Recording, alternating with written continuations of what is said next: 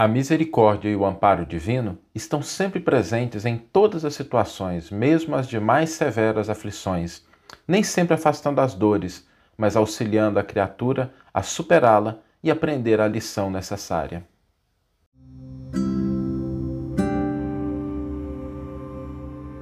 Você está ouvindo o podcast O Evangelho por Emmanuel, um podcast dedicado à interpretação e ao estudo da Boa Nova de Jesus através da contribuição do benfeitor Emmanuel. Hoje nós vamos refletir sobre a bem-aventurança que Jesus concede aos aflitos. Né? Bem-aventurados os aflitos, porque serão consolados.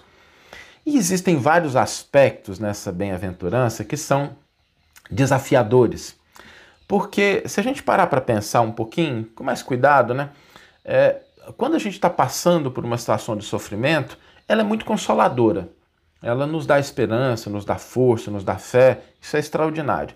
Mas quando a gente olha o sofrimento de outra pessoa, ou olha o sofrimento de uma determinada comunidade, de uma sociedade, uma situação que fere a nossa sensibilidade, às vezes a gente desenvolve um raciocínio diferente.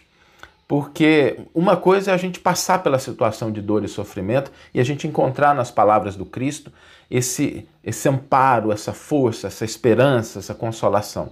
Isso é interessante. Mas quando a gente olha para o sofrimento de outra pessoa, como é que a gente enxerga isso? E às vezes a gente nem sempre consegue é, entender a aplicação dessa bem-aventurança quando nós não estamos na situação de sofrimento mas a gente encontra alguém, uma pessoa que a gente ama, uma pessoa pra, pela qual a gente tem carinho, tem afeto, com a qual a gente se preocupa, passando por uma situação de dor e de sofrimento. E aí, nesses momentos, às vezes é muito difícil a gente manter o mesmo tipo de raciocínio. Em primeiro lugar, eu, eu queria trazer um aspecto que, uh, quando a gente olha a bem-aventurança, bem-aventurados aflitos porque serão consolados, essa palavra consolados, que vem do grego, né? Paracaléu, que gerou Paracleton, que é traduzido como consolador, ela é uma das palavras mais difíceis de serem traduzidas do Novo Testamento para qualquer outra língua, porque não existe no inglês, no espanhol, no francês, no português, no alemão, no italiano, não existe uma palavra que consiga traduzir todos os significados desse verbo paracaléu né, ou paracleton, que é o consolador, não existe uma palavra nesse idioma, porque no grego essa palavra ela tem três sentidos diferentes. Ela representa sim o consolo, o alívio, né, a compaixão, mas ela também representa o esclarecimento. E ela também representa a instrução, o entendimento, a defesa da pessoa. Então são esses três aspectos: o consolo, o esclarecimento e a defesa, né? a, a, segurança da pessoa, defender, muito no sentido jurídico também, tá? de um advogado de defesa. O Paracleton também era visto como advogado de defesa. Isso é difícil, mas, gente, é, é uma questão de traduções, não, não tem como a gente resolver isso. Os idiomas não são construídos matematicamente, em que uma palavra com vários sentidos em um idioma, ele tem os mesmos sentidos no outro idioma. Né? É, a gente sempre fala aqui sobre essa dificuldade que existe de a gente traduzir, a gente tem que buscar o sentido, a gente tem que buscar realmente aquilo que está presente no, no idioma original para que a gente possa entender a mensagem, porque nem sempre a tradução ela dá conta da complexidade do, do sentido da palavra no idioma original. E a gente sempre fala, é igual a gente pegar a palavra partido no português. Né? Partido pode significar várias coisas. Pode significar alguém que tenha ido embora, pode significar um partido político, pode significar um coração partido, e é o contexto, né, o sentido que dá para a gente ir buscando aí o significado. Traduzir, por exemplo, partido para o inglês é complicado, porque a gente vai traduzir partido e para cada um desses sentidos no português tem que se buscar uma palavra específica no inglês para refletir esse sentido. Não há uma palavra no inglês que tenha todos esses significados que a palavra tem no português. Então, isso é uma característica, não tem jeito a gente se livrar disso e a gente precisa refletir com profundidade, com cuidado, quando a gente olha para esses aspectos. E isso nos ajuda a entender aquela situação que a gente estava falando, que é quando a gente enxerga a situação de sofrimento, de desalento na outra pessoa. Se Jesus disse que bem-aventurados, felizes os aflitos, porque serão consolados, às vezes pode vir na cabeça da gente o seguinte: bom, se o objetivo é a consolação, para que o sofrimento? Né? Por que, que não se previne o sofrimento antes que ele aconteça? Se o objetivo é que chegue a uma situação de felicidade, por que passar pelo sofrimento? E às vezes a gente até é, eleva essa dúvida, começando a se questionar, né? Cadê Deus que não interfere nessa situação? Por que, que os espíritos superiores, por que, que os anjos da guarda, né? por que, que o, os chamados santos da Igreja Católica, por que, que eles não interferem nisso? Né? Por que, que eles não livram a criatura, ou o grupo, a sociedade dessa situação de sofrimento? E esse é um raciocínio que nos leva a aprofundar, a entender o propósito do sofrimento. Não somente a causa, que é a dor, mas o que leva a essas situações e para que que existem situações de dores, de sofrimentos. A questão é, portanto, um pouco mais complexa do que o que a gente imagina, porque é importante livrar a pessoa do sofrimento, da angústia, da aflição. Mas nós não podemos perder de vista que muitas vezes existe um propósito na aflição. E é exatamente o entender esse propósito, lembrando lá do sentido de, de paracleto, né, de consolar, é entender o sentido e o propósito da situação de sofrimento que vai levar a pessoa a se afastar daquela circunstância de dor. Não simplesmente tirar a dor. Porque às vezes, quando a gente tira a dor, a gente elimina a possibilidade de progresso, de lição da pessoa, se ela não internalizou aqueles elementos. Para a gente trazer para o nosso cotidiano, é entender o que, que significa isso, entender a atuação divina que sempre busca o amparo, que sempre busca a misericórdia, mas que nem sempre a gente vê isso no mundo, nem sempre retira a situação de dor e de sofrimento. Talvez uma boa figura para a gente aprender isso seja de uma mãe. Uma mãe que permite que o seu filho seja preso porque ele está cometendo crimes, ele está se desviando do caminho. E ela vai com muito amor, com muito cuidado, visitar o filho. Ela cuida dele, ela está presente, ela fortalece ele, mas ela não retira a correção que a justiça impõe. Esse amor, esse amor que pressupõe sair da nossa própria zona de conforto e estar junto do outro nas situações de dores e de sofrimento, sabendo que nem sempre a gente vai poder livrar a pessoa dessa situação, a gente vai estar do lado, mas que aquilo tem um propósito educativo de transformação. Esse é o sentimento que caracteriza o sentimento da divindade, do Cristo, dos espíritos superiores, quando eles percebem essas situações de sofrimento, mas quando elas têm um propósito. É a gente olhar, por exemplo, um filho que leva um pai para um hospital ou uma mãe para o hospital para passar por um procedimento que é doloroso, mas que é necessário para que a saúde se restabeleça. Então é mais ou menos aí que a gente começa a entender esses aspectos do amor, do amparo, da misericórdia divina nas situações de sofrimento. E é preciso muito mais inteligência, muito mais discernimento, muito mais força para amar numa situação de sofrimento que a gente não consegue resolver, do que às vezes para ir lá e simplesmente suprimir uma situação de dor que às vezes vai tirar da pessoa a possibilidade do aprendizado. Isso nos lembra o seguinte: existem dois aspectos que a gente sempre deve ter em mente quando a gente considerar qualquer situação de aflição. O primeiro deles é que não existe desamparo nas leis divinas. Ninguém está desamparado. Ninguém está desamparado. O que não significa que nós não vamos passar por situações de dor. Porque o amparo é para ajudar a suportar, a superar, a aprender a lição que a dor nos traz.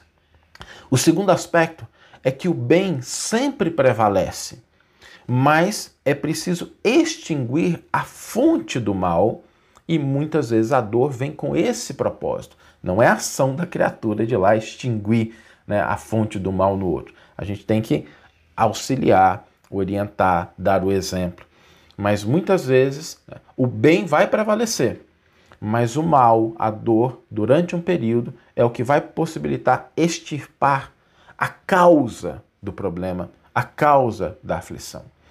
Muitas vezes a gente vê pessoas que, às vezes, muito como pais e mães, que tentam cobrir os seus filhos, protegê-los de todas as dores, de todas as dificuldades, esquecendo que muitas vezes, quando a gente atende todos os caprichos da criança e ela pode fazer o que ela quiser, ela não se irrita, ela não está triste, ela tem tudo que ela quer, a gente cria situações de orgulho de egoísmo que serão motivo de sofrimento mais tarde.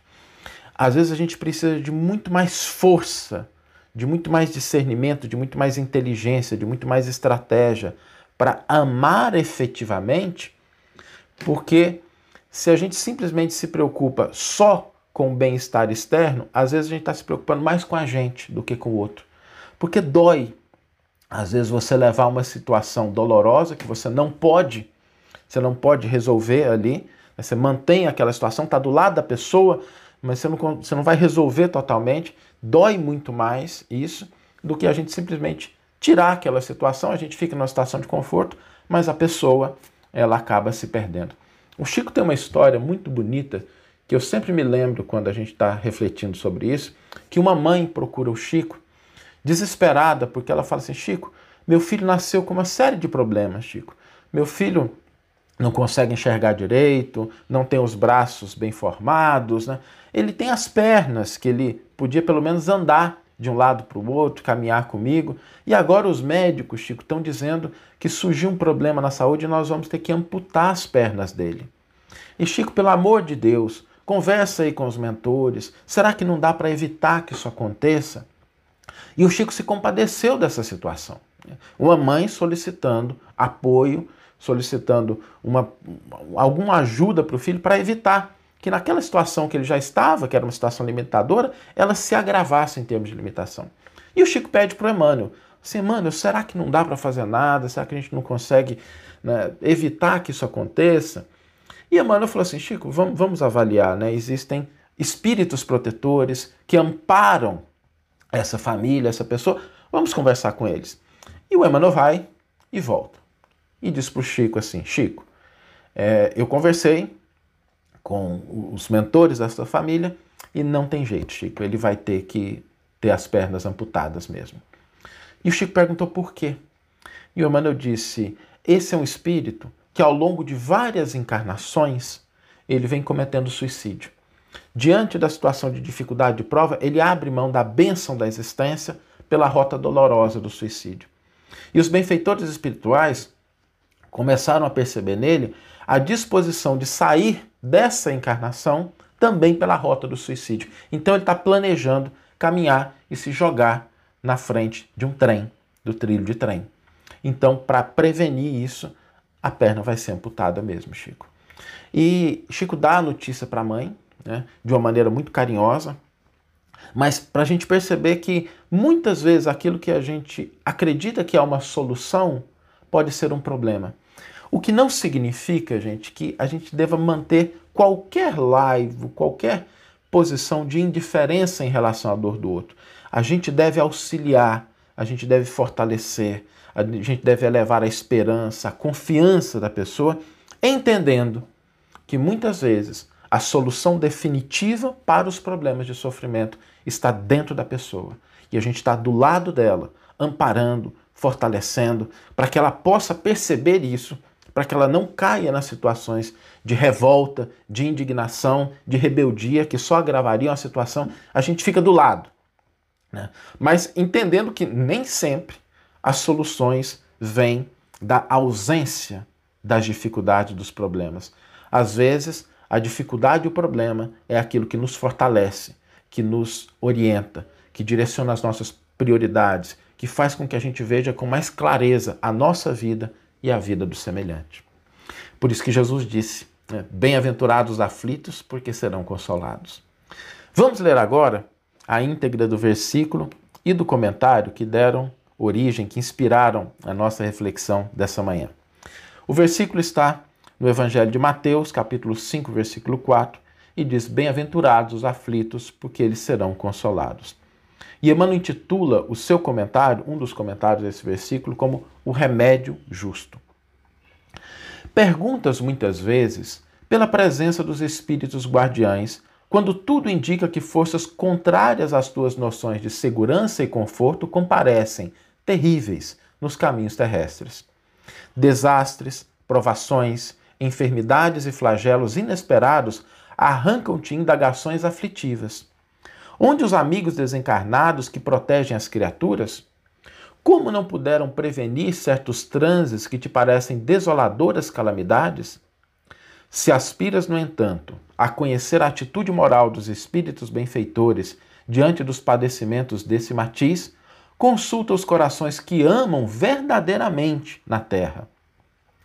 Ausculta o sentimento das mães devotadas que bendizem com lágrimas as grades do manicômio para os filhos que se desvairaram no vício, de modo a que não se transfiram da loucura à criminalidade confessa.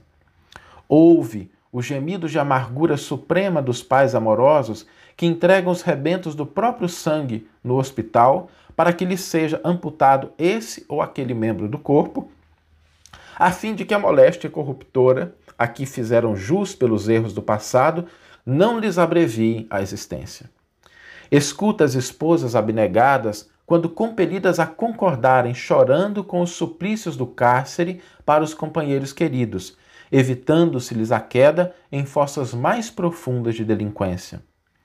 Perquire o pensamento dos filhos afetuosos ao carregarem, esmagados de dor, os pais endividados em doenças infecto-contagiosas na direção das casas de isolamento, a fim de que não se convertam em perigo para a comunidade.